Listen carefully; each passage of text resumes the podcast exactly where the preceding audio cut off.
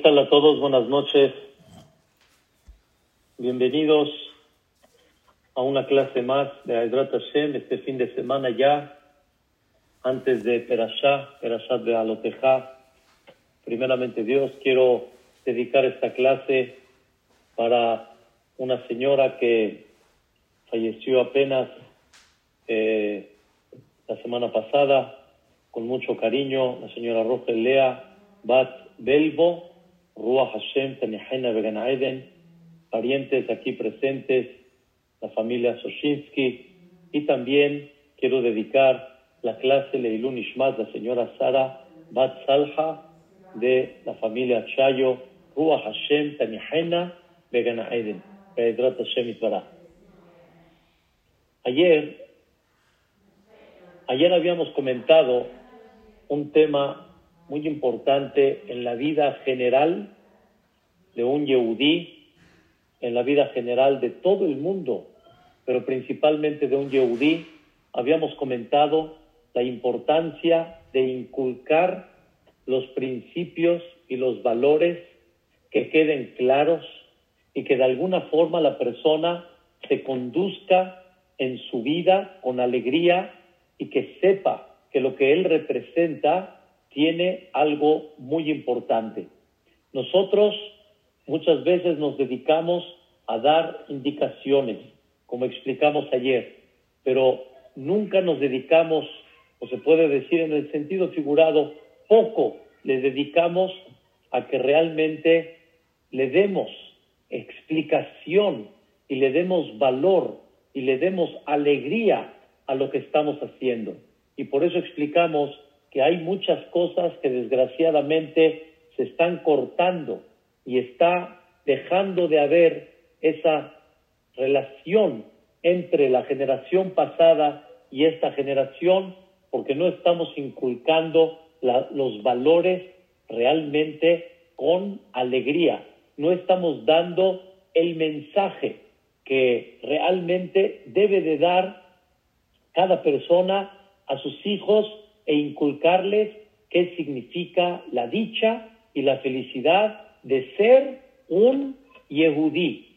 No nada más el título, sino explicarles por qué realmente la Torah es la luz de cada yehudí. La Torah no es nada más un libro de leyes, códigos, conductas, es, un, es, es, la, es la palabra divina, es la sabiduría divina, y esta sabiduría divina nos santifica, nos eleva, y todos debemos de comprender que hay que inculcar a nuestros hijos los valores, los principios y realmente la dicha y la felicidad de lo que representamos cada uno de ser un yehudí.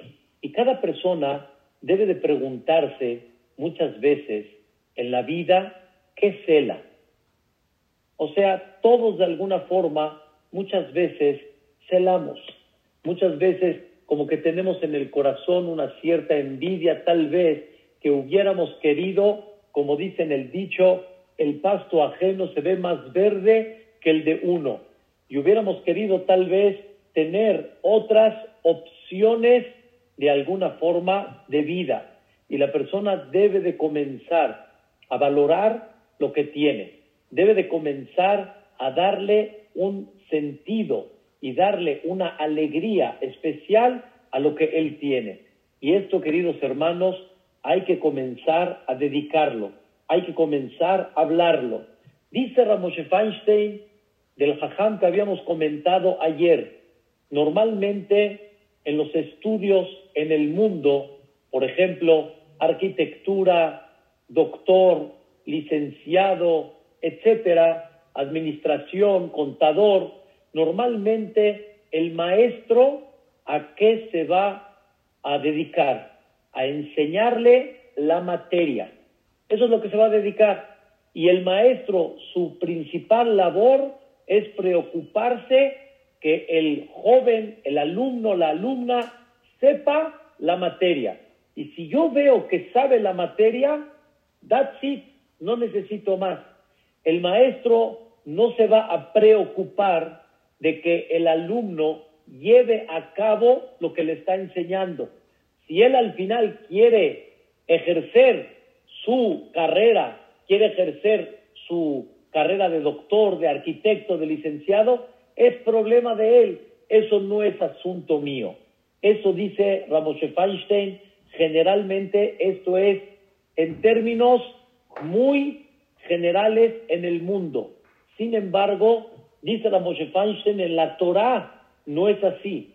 El papá, más de lo que se, se tiene que preocupar de dar indicaciones, tiene que preocuparse de enseñarle el porqué, de enseñarle la dulzura, de enseñarle la dicha y felicidad de lo que tú representas.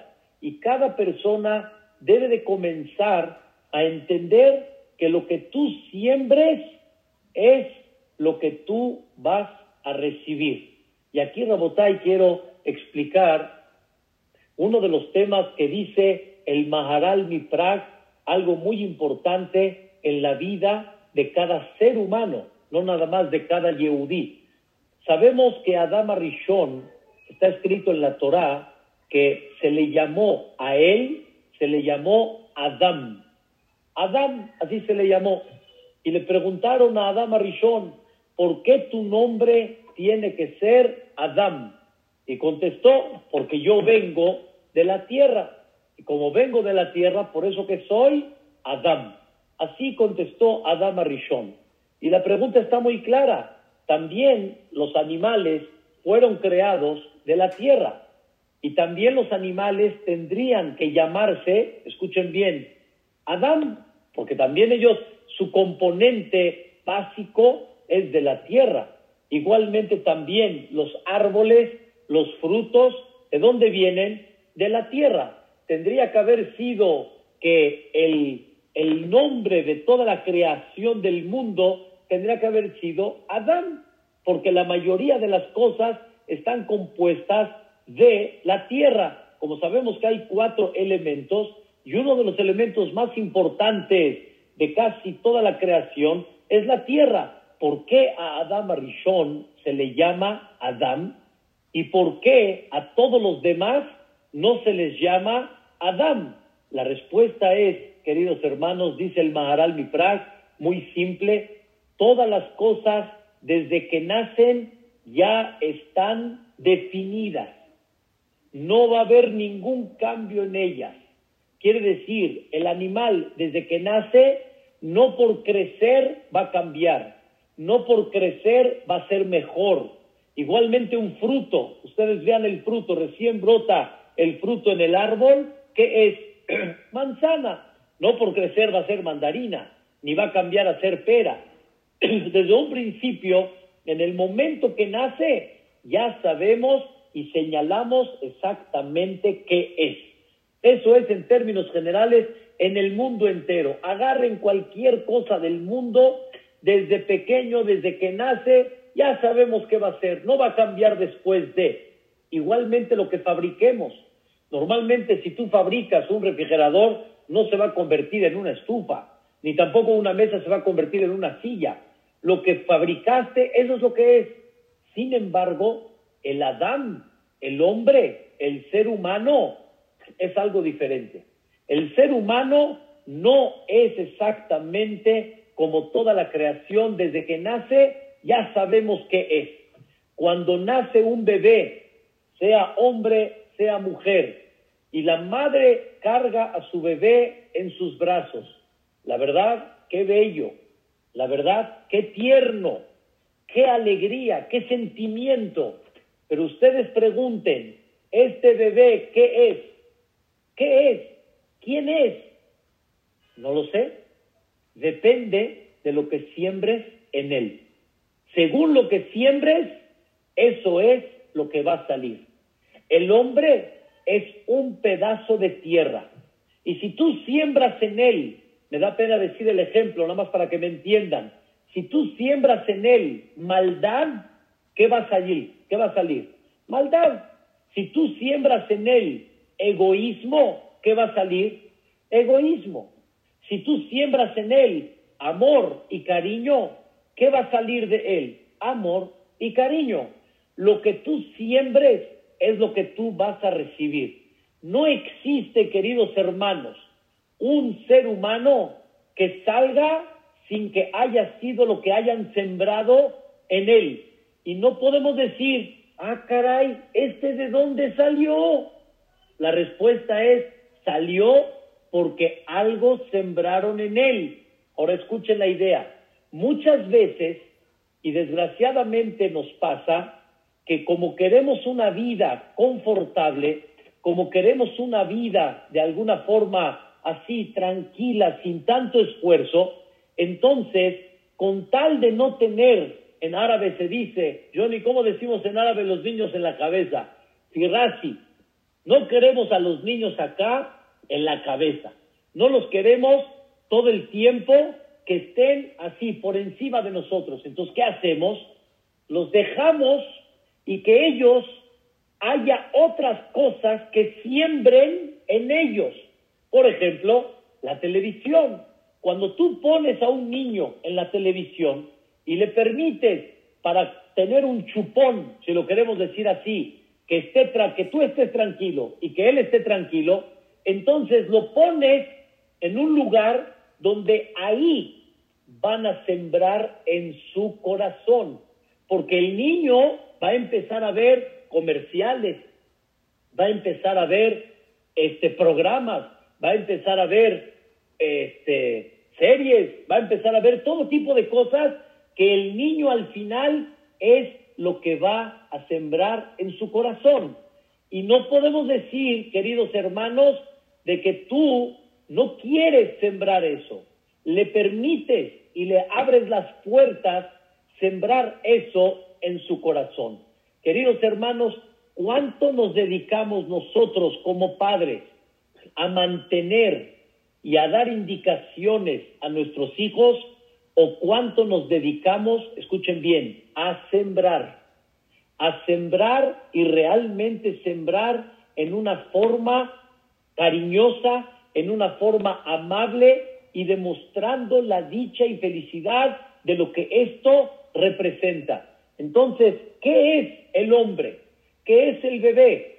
Es un pedazo de tierra. Lo que tú siembres es lo que va a salir. Queridos hermanos, ¿qué es la tierra? ¿Qué es la tierra? Aparentemente la tierra es nada, pero la tierra, ¿saben qué es? Trigo. La tierra es fruta. La tierra es verdura. La tierra es jardines. La tierra es flores. La tierra es sin fin de cosas que todo depende de una sola cosa. Lo que tú siembres es lo que vas a recibir.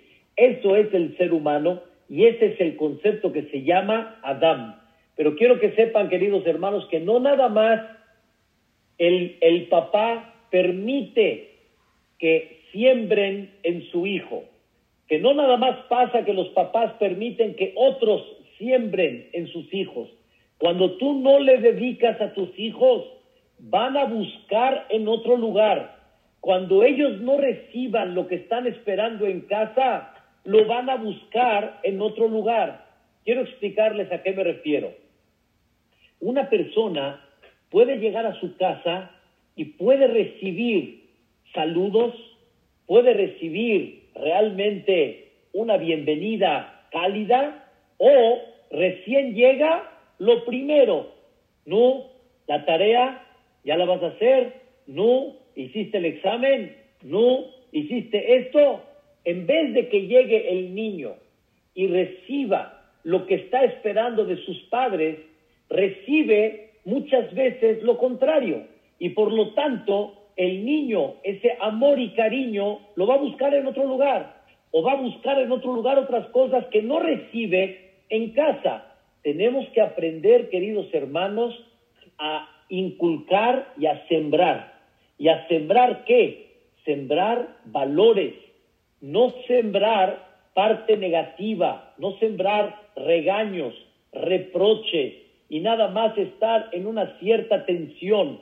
Siempre aprendí de mis maestros que la casa no se debe de convertir en una escuela. La casa no es una escuela. ¿A qué me refiero a una escuela? Él lo último que quiere sentir en la casa es una escuela. Los maestros, los papás. El director, los papás. Los quien regañan y castigan, los papás. No quiere eso el niño. El niño lo que quiere es entrar en una casa donde va a recibir, escuchen bien, principios, principios, va a recibir valores, van a sentarse con él, lo van a abrazar y le van a platicar, a ver mi vida, vamos a comprender este concepto.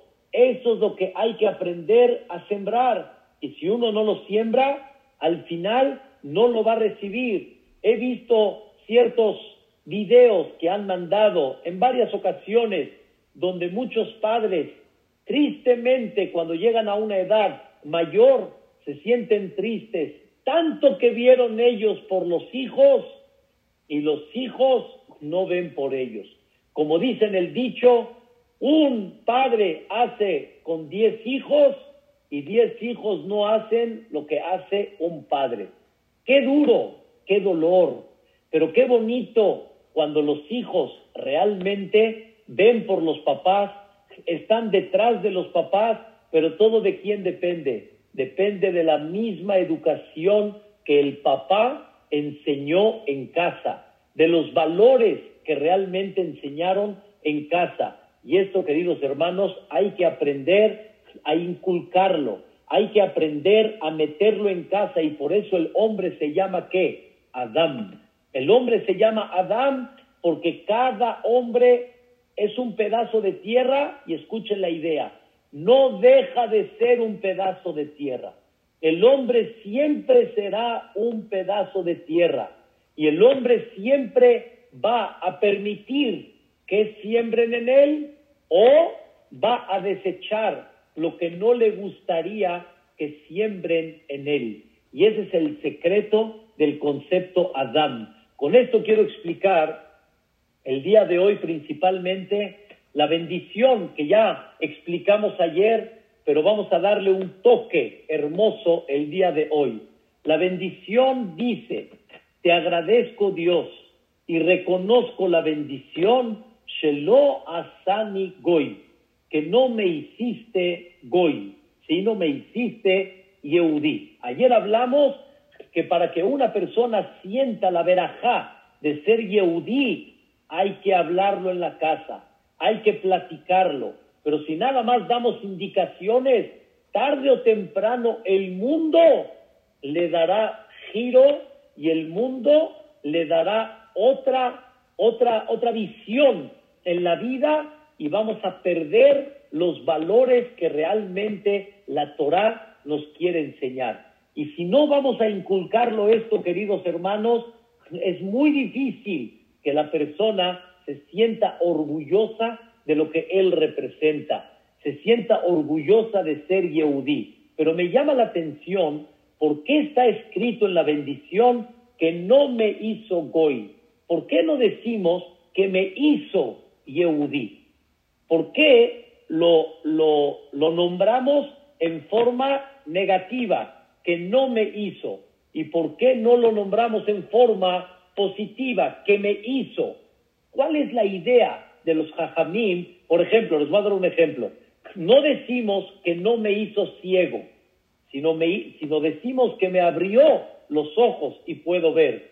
No decimos que no me hizo este Barminan, que no me hizo desnudo, sino decimos gracias que me vestiste, siempre en forma activa, ¿por qué acá decimos que no me hizo y no bendecimos que me hizo Yehudí? La respuesta, Rabotai, es lo que estamos platicando. No ser Goy es la base, pero ser Yehudí no es automático. Ser Yehudí se necesita ganárselo. Ser Yehudí se necesita trabajarlo. Ser Yehudí se necesita invertir.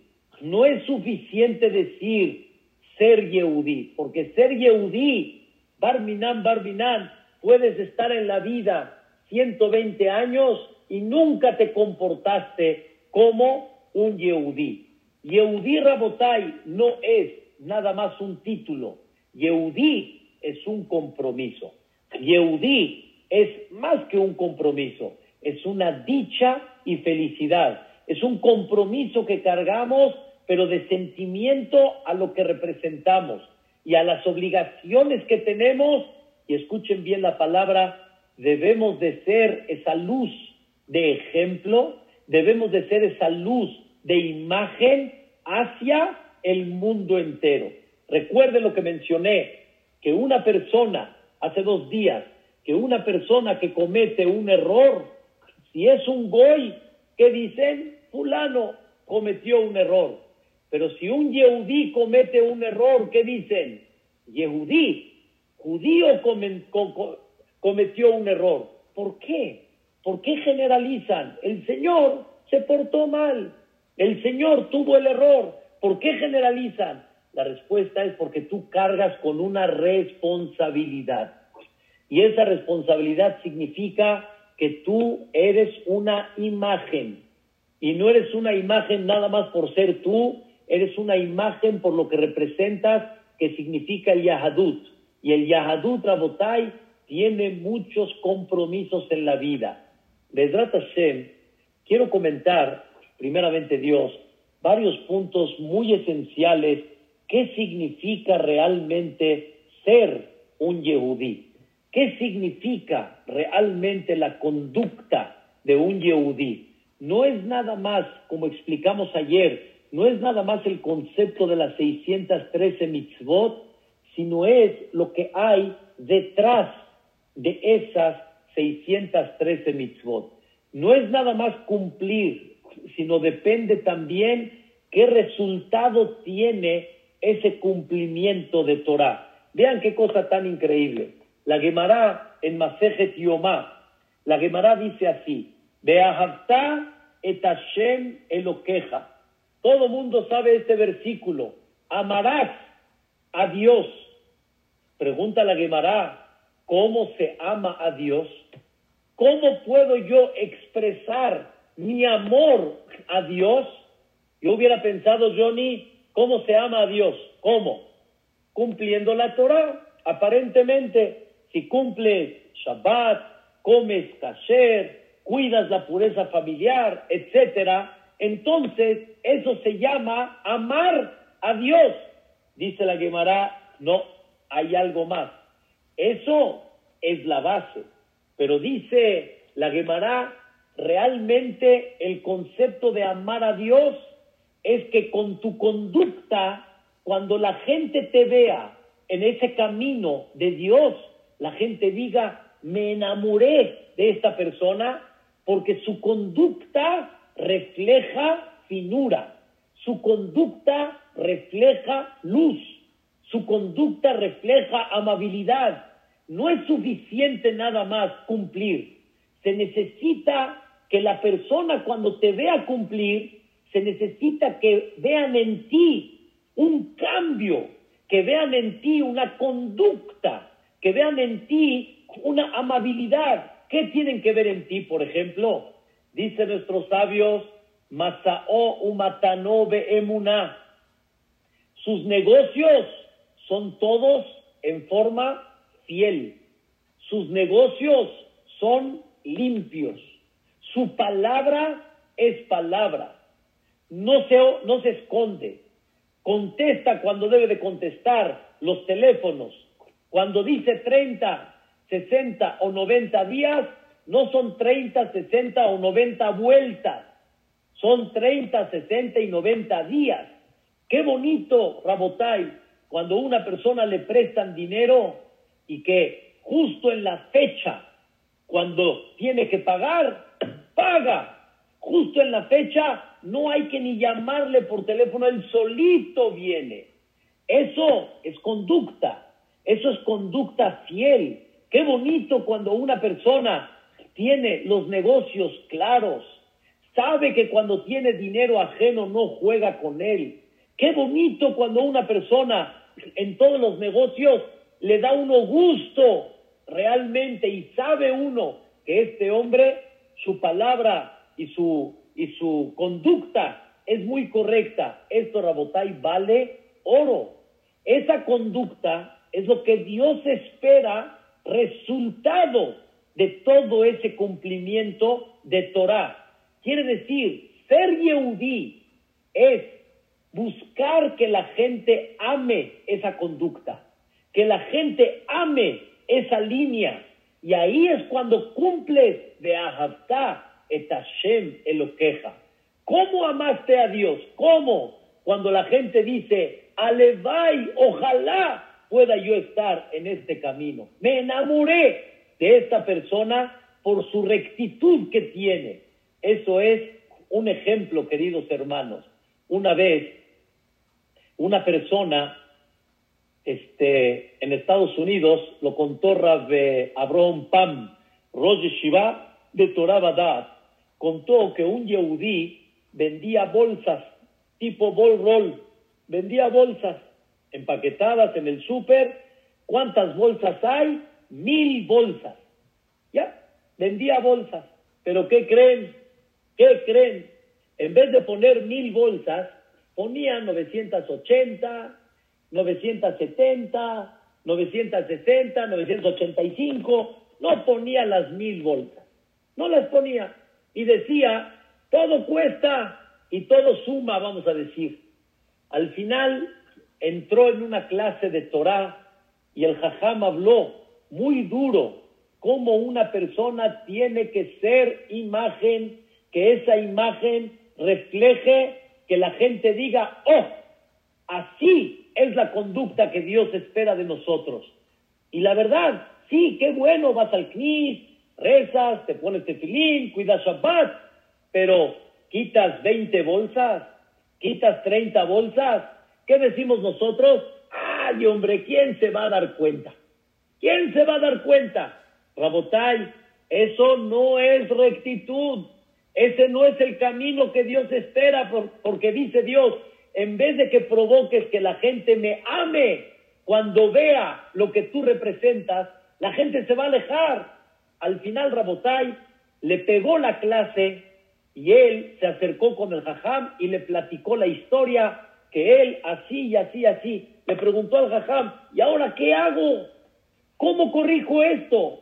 ¿Cómo le hago realmente para poder quitar este, este problema? Porque, ¿cómo? ¿Saben cuánta gente ya compró mi producto? ¿Saben cuánta gente ya, este, de alguna forma, se llevó a su casa en vez de mil bolsas, 970 bolsas, ¿cómo se las voy a recuperar? La regla dice, no hay de otra, la regla dice que ahora tienes que buscar hacer lo contrario. En vez de poner mil bolsas, escuchen bien, vas a poner mil cien bolsas. Y así, todos los que lleguen a comprar, pues seguramente van a recuperar esas bolsas. Y pídele tefilá a Dios que aquellos que compraron vuelvan a seguir comprando. Al final esta persona hizo cuentas y dijo, no importa lo que cueste, se reforzó y metió 100 bolsas más en cada paquete de mil. Ustedes saben que en Estados Unidos es muy común que de repente gente busque encontrar fallas para demandar, porque hay gente que de esas demandas recibe bastante. Entonces justamente agarraron su producto y a uno se le ocurrió contar si hay mil bolsas, porque es parte de... ¿Y qué creen? ¿Cuántas bolsas encontró? Mil cien. No encontró 950, 960, encontró mil cien. La persona dijo, espérame, espérame. Lo común es que una persona ponga de menos, no que ponga de más. Agarró otro, otro rollo, lo volvió a contar, mil cien bolsas. Agarró otro rollo, lo volvió a contar, mil cien bolsas. Esta persona, el que, el que quiso demandar, se, se impactó tanto que buscó la fábrica, encontró al dueño, lo vieron, obviamente, Yehudí. Y en eso, escuchen qué cosa increíble, cuenta Rafam, los medios de comunicación llegaron a la fábrica de plástico, a la fábrica de bolsas y le dijeron, ¿cómo? Esto no es lo común. Esta persona se despertó, hizo teshuvah, al final salió ganando. Al final Dios le publicó su producto para que en un futuro pueda él corregir un poco lo que le quitó a la gente, porque al publicar su, su, su, producto, seguramente mucha gente, tal vez la que ya no compraba, va a comprar y va a recibir esas bolsas. Qué cosa increíble, Moray Barabotay, cuando una persona demuestra rectitud. Esto es un punto importante. Dos, dice la Gemara, ¿cómo me demuestras que amas a Dios? No nada más siendo correcto en los negocios. Eso se llama ser Yehudí. Eso no se nace, hay que aprenderlo. Número dos, dice la Gemara, Medaber Benahat y Mabriot.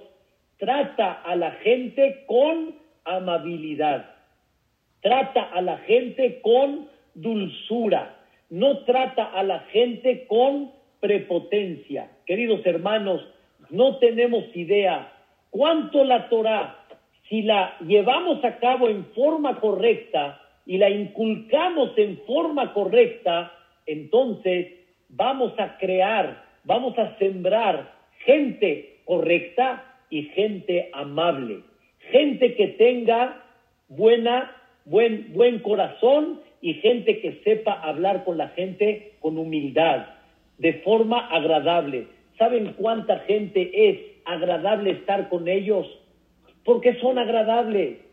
¿Saben cuánta gente es hermoso estar de alguna manera alrededor de ellos. ¿Por qué? Porque son gente buena, son gente que te preguntan qué tal, son gente que te preguntan cómo estás, son gente que te sonríe cuando te ven, no son gente que cada vez que los ves tienen cara y no te sonríen, no son gente que cada vez que los ves se quejan y nada más te tiran todo el costal que tienen sino todo lo contrario.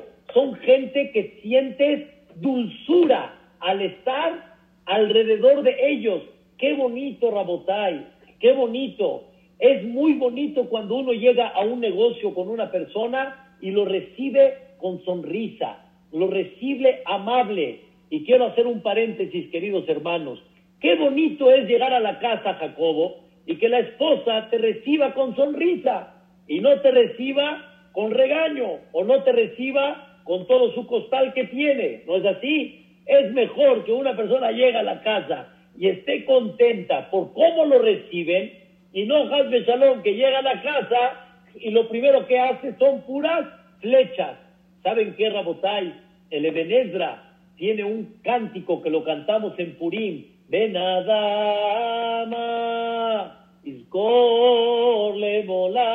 de todo es una canción hermosa, es un poema de toda la vida de la persona, así, sin valores, sin nada. ¿Qué pasa en cada etapa de la vida? Entonces él dice ahí que la persona, después de, después de que se casa, ya se encuentra en una red. Y cada vez que llega a su casa, lo único que ve son flechas que lo apuntan. ¿Flecha de qué? El gasto, el caré, el súper, la colegiatura, el deportivo, el doctor, el dentista, el... Caray, el señor acaba de llegar, hombre, espérate un minuto, recibe lo bonito, dale una sonrisa, dale un cafecito primero, dale un vaso. ¿Por qué cuando llegamos a un hotel recién la primera vez nos reciben con un jugo frío de naranja? ¿Y por qué cada vez que llegamos a la casa no nos pueden recibir de la misma forma? ¿Por qué tiene que ser Beni en una forma diferente? Que lleguemos a la casa y que así nos reciba. No, no es así. Tenemos que aprender que cuando recibimos a nuestros familiares, hijos, pareja, esposa, marido, etcétera, ¿cómo tiene que ser? Con sonrisa. ¿Cómo tiene que ser? Con amabilidad. Y esto, Rabotai, nos enseña la Torah. Sí, qué bueno que cumples, me da mucho gusto pero todavía no llegaste al punto de que Dios lo amaste. ¿Por qué? Porque la gente no ama tu conducta. ¿Por qué no?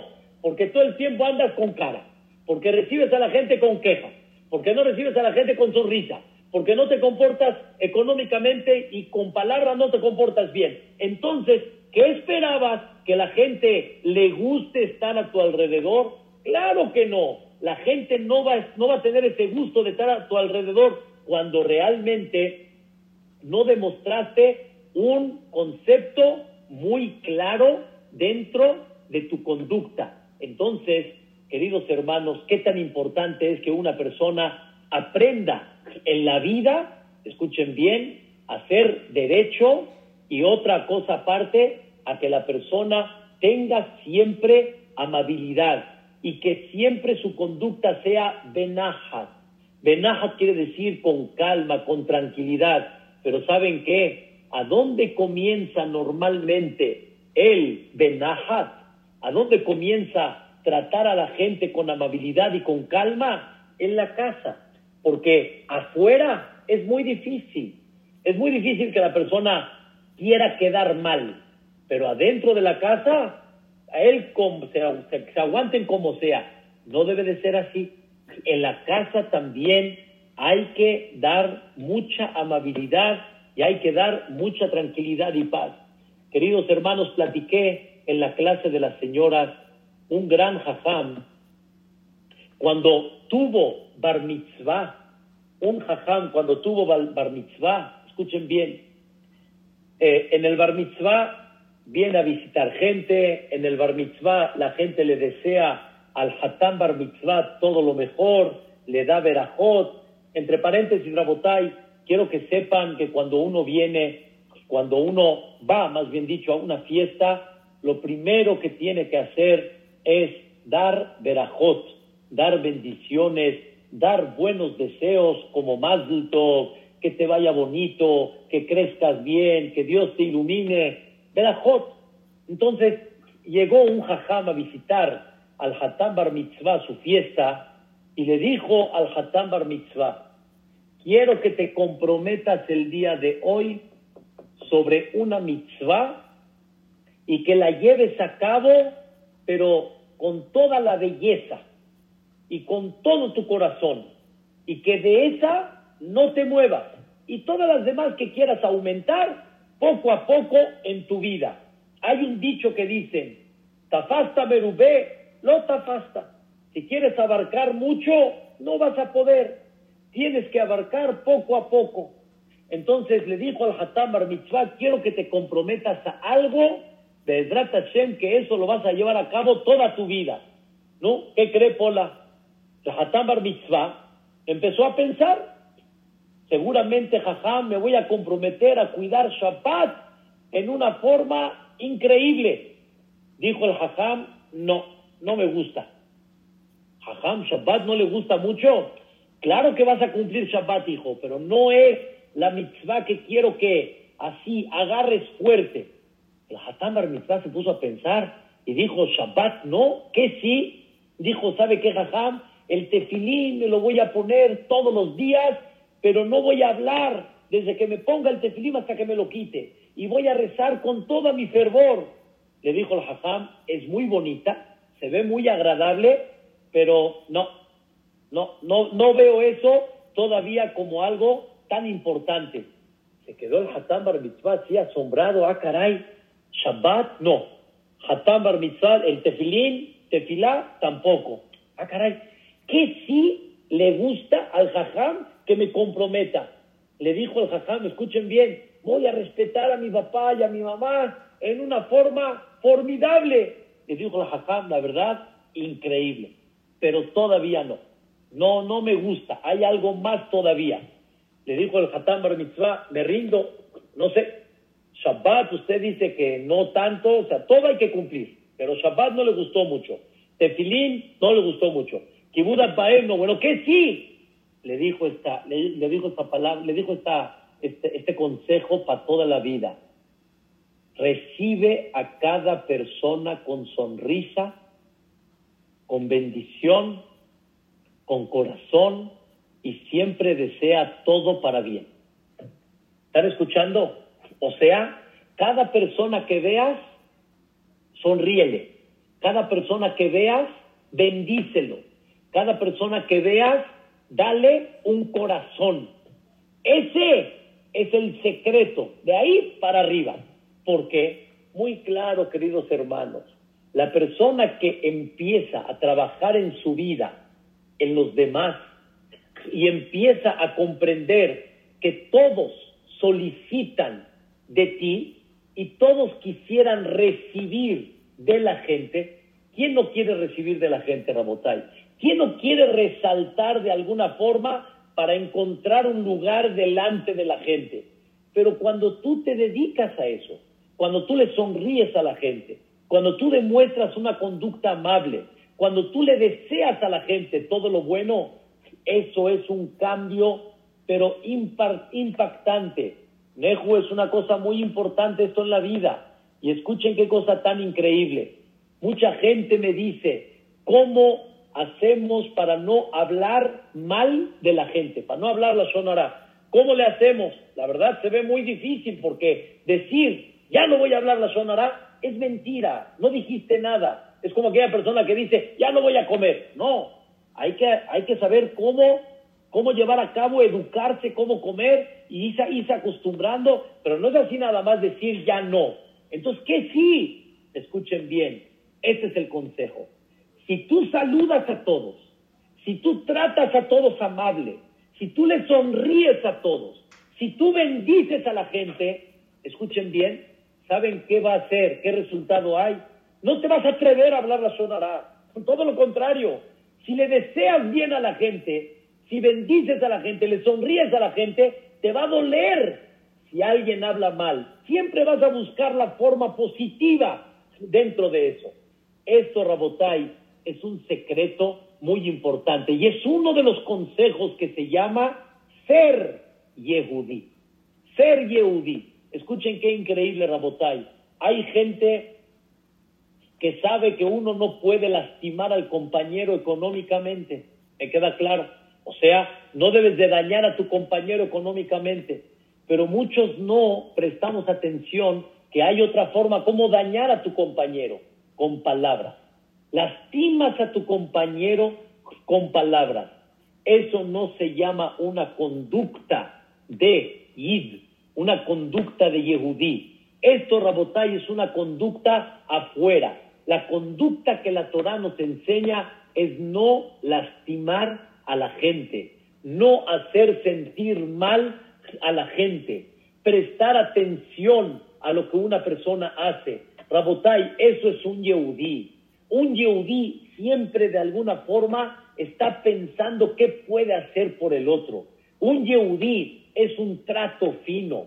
Un yehudí es un trato amable. Un Yehudí es un trato correcto. Ese es el concepto realmente de el Yehudí. Y por eso dice la Gemara, qué cosa tan increíble. Amas a Dios. Sí amas a Dios, ¿verdad? Busca que la gente con tu conducta ame a Dios. Que la gente vea que tu conducta es tan fina, tan buena, que la gente diga, yo quiero ser así. ¿Cuál es el camino? Así provocaste que la gente amó a Dios. Me contó mi suegro, Sheihie, que hace muchos años lo llegué a conocer, el abuelito Ezra, o sea, el papá de mi suegro, el señor Ezra Mish'an, ¿se acuerda este Johnny del, del, abuelito Ezra, Ezra Mish'an? Me cuenta mi suegro que una vez fue al banco en aquella época donde, donde estábamos, estábamos hablando de, de, de 50 dólares, 100 dólares, o sea, la gente compraba, eso era el valor grande que había. Entonces él juntaba sedacá y fue a cambiar 100 dólares de sedacá para mandarlos a Eretz Israel. No sé por qué, no recuerdo ahorita el, el detalle, pero recuerdo perfecto la historia mi suegro cuenta que el abuelito llegó, le dio a la cajera el dinero y la cajera se equivocó y en vez de darle 100 dólares, le dio mil. No le dio 100, le dio mil. Increíble. Un error que tuvo. Obviamente terminando el corte del banco, se dieron cuenta que faltan 900 y pobrecita la cajera, tristemente, pues va a tener que pagar ese error. Al siguiente día, ¿quién creen que llega al banco? El abuelito Esdra. El señor Esdra Mish'an llega al banco. ¿Y quién lo reconoce? La cajera. Él venía con su sombrerito, llega y la cajera está se iluminó y le dijo, discúlpame, tuviste un error, toma los 900 dólares.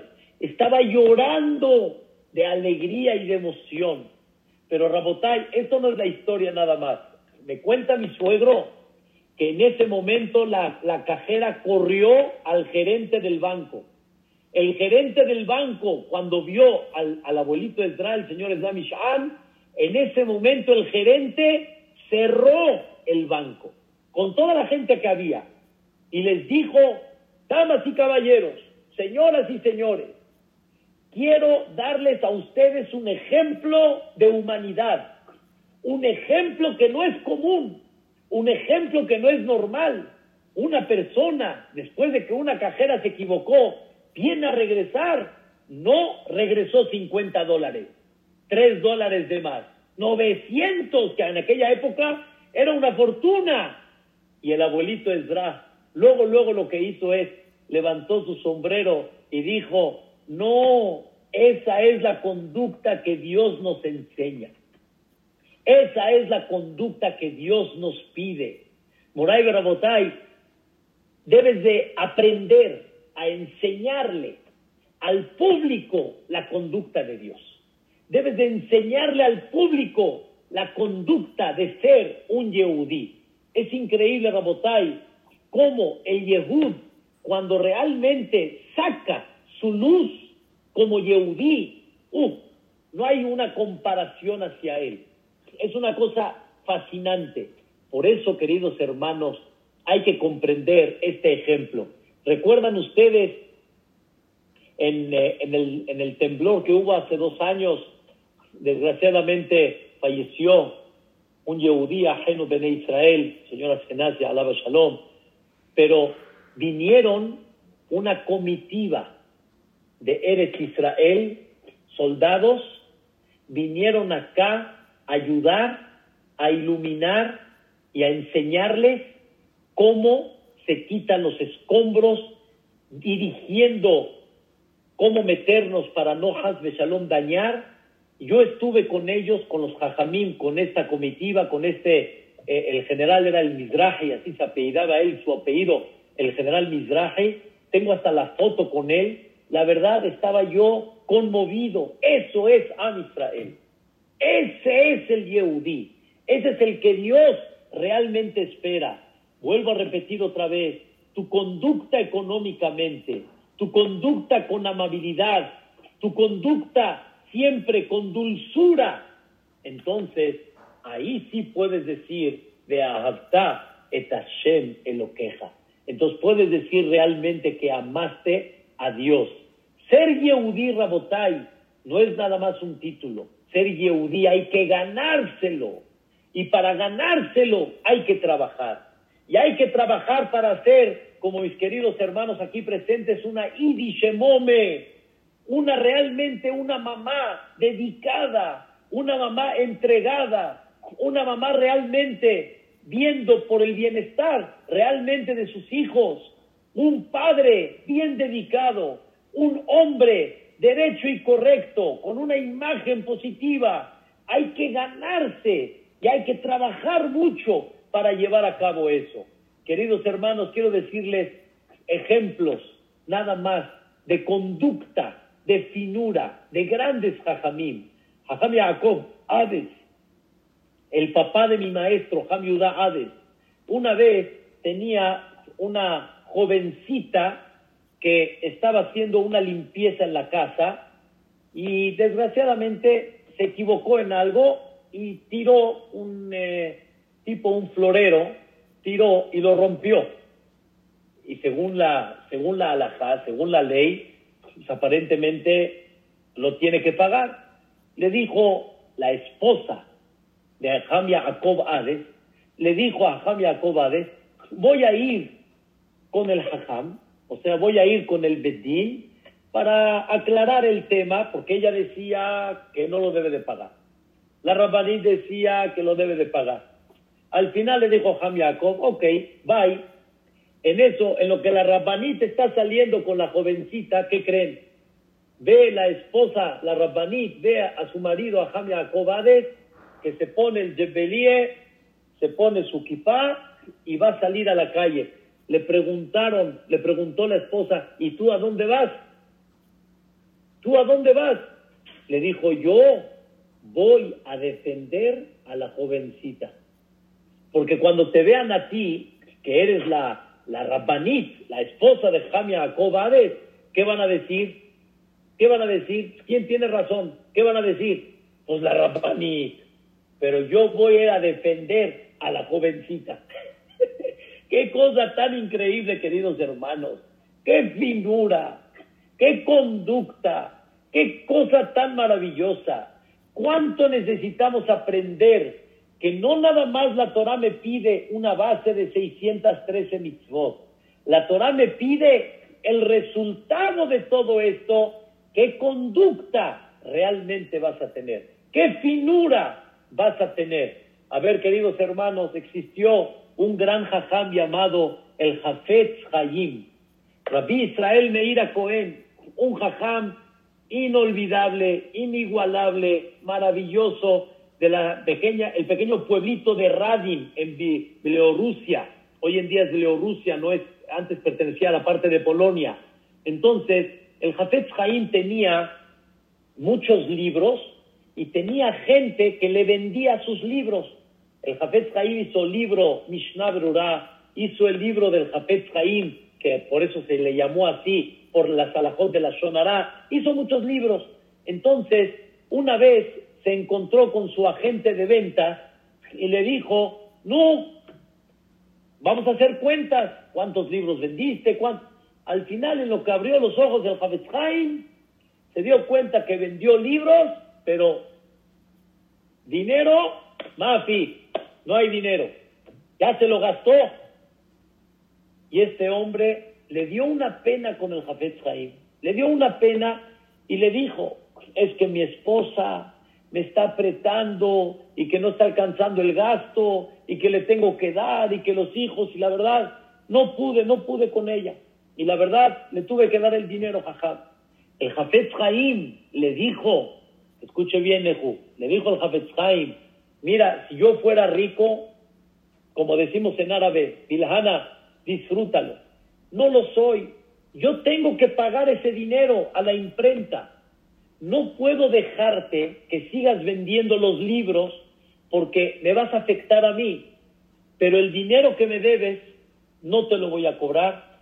Si algún día me lo quieres dar, dámelo, te entiendo, te comprendo, bye, a la Esta persona dijo, gracias, Jajam, que me entiende, lástima que no tengo ahorita. Le dice, cuando veas que estás más estable, entonces con mucho gusto regresamos al negocio. Cuando este hombre sale de la puerta del Jafetz en eso escucha una voz y dice, ¡Ey! Volteó la cara y ve al Jafetz corriendo hacia él y le dice el Jafetz toma. ¿Qué cree que le dio Johnny? Toma. ¿Qué cree que le dio? Le dio un este, le dio un pañuelo un pañuelo así bonito, un pañuelo como una mascada, ¿sí? Y le dijo, mira, regálaselo a tu esposa. Y tal vez cuando tu esposa vea que le trajiste un regalo, se va a tranquilizar contigo y te va a tratar mejor. A la maco, que te vaya bonito. Rabotai, yo si hubiera sido el Jafet te hubiera dicho, a mí me lo pagas a ver cómo le haces. Y yo todavía le voy a dar un regalo a su esposa, allá el hombre, que se arregle con ella, hombre. Yo que tengo que ver ahí con... Yo necesito ver mi dinero. Esa es la finura, queridos hermanos. Esa es la finura que Dios pide. La idea no es Shelo Asani. La idea no es nada más que, perdón, la idea no es me hizo Yehudi. No puede uno bendecir me hiciste Yehudi. Puedo bendecir, no me hiciste gol. Tengo la base. Pero ahora qué? Ahora qué necesito? Trabajar y ser realmente un Yehudí. Ser un ejemplo. Ser una persona cada vez más fina, más abierta, más en calma, más correcta, más derecha. Eso, Rabotai, ese es el concepto principal de el, el, el Yahadut. El Yahadut es cuánto piensas en el otro. El Yahadut es cuánto pules tus malas conductas. El Yahadut es cuánta sonrisa sacas de tu boca. Y quiero decirles algo increíble. Quiero decirles algo eh, eh, eh, también dentro de la conducta de la persona. Quiero decirles algo interesante. Una vez llegó un yehudí a un Betacneset y vio un grupo alrededor de alguien, de una persona. O sea, vio cómo hay un grupo de gente alrededor de un yehudí. Entonces, el que llegó al Knis, como todos, nos agarra la curiosidad. Ah, caray, ¿qué le están viendo a este yehudí? Porque hay un grupo alrededor de él. Entonces, se acercó con el Jajam y le dijo, Jajam, ¿qué está pasando ahí? ¿Qué, miran? ¿Qué admiran de este, este hombre? Entonces, el que, entró al Knis le dijo al Jajam, seguramente, escuchen bien, ¿eh? es muy Jajam, seguramente es una persona muy sabia y por eso están alrededor de él. Contestó el Jajam, no, qué sabio, hombre, Jajam Balaila, Jajam en sus sueños, este no es Jajam, no es nada. Este dijo, ah, caray, no es Jajam y están alrededor de él, ¿qué le ven? Ah, ya sé, ando sí, este tiene mistriat, este tiene dinero y seguro por eso están alrededor de él. ¿No, Gastón? Hay gente que cuando uno tiene lana, pues ahí está la gente, a ver qué le pueden sacar. El Jajam dijo, no, papacito, este no termina ni el mes, man. No termina ni el mes, ni el día. ¿Qué estás hablando? A este hombre no le sacas ni un centavo, porque no lo tiene. Entonces este hombre dijo, ah, caray, este hombre no es jajam y no tiene dinero. Bueno, entonces, ¿qué? ¿Por qué están alrededor de él? Contestó el jajam y dijo estas palabras. Bueno, tú di otra más, tienes otra más. Dijo, bueno, tal vez este hombre tiene historias de sus ancestros, de gente grande, que sus padres, sus abuelos. Y dijo el jajam, no, tampoco, tampoco latinaste. Entonces, ¿qué sí? Contestó el jajam, este hombre es muy humilde, muy humilde. Ahora sí, el que entró al CNIS saltó, saltó y dijo, humilde, si es jajam y es humilde, se entiende. ¿No es así, Gastón? Jajam y humilde, se entiende. Si tiene dinero y es humilde, se entiende. Si tiene de qué presumir por lo que él tenía antes, sus padres y abuelos, y es humilde, está bien. Pero el Señor no tiene ni trono, ni reina, ni nadie que lo comprenda. ¿De qué presume este? Ya ni humilde en qué. ¿Humilde en qué? ¿En qué es humilde?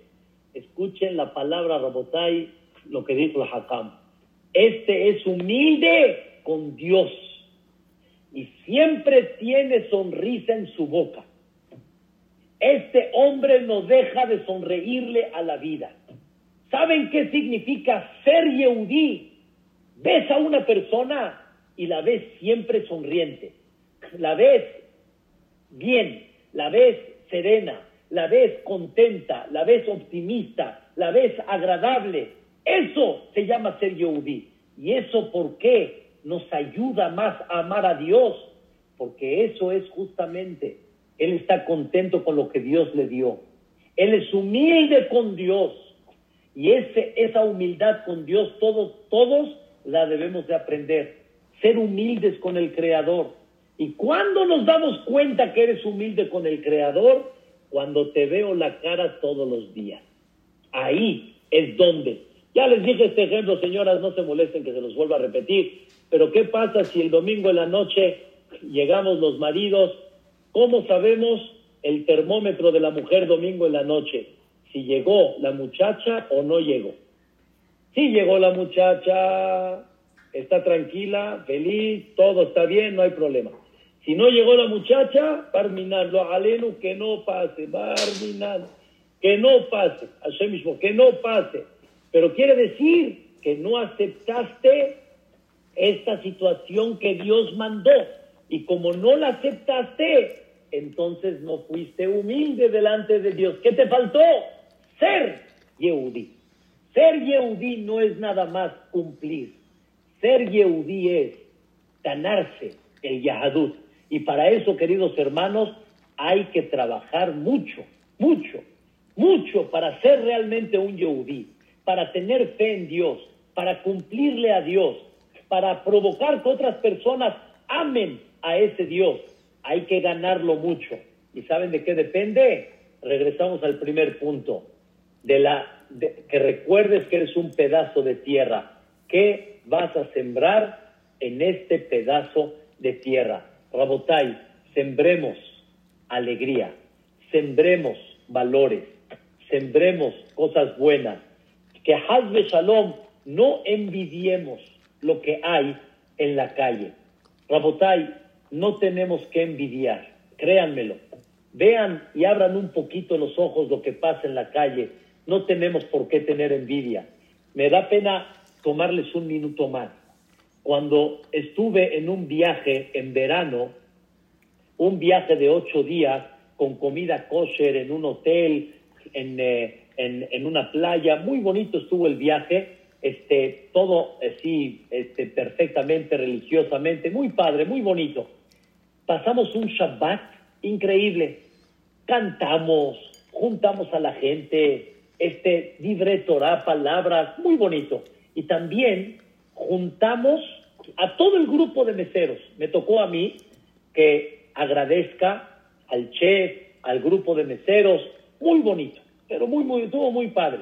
El gerente se acercó con el organizador del evento y le dijo, quiero decirle, esto no es normal. Eso lo que vimos no es normal.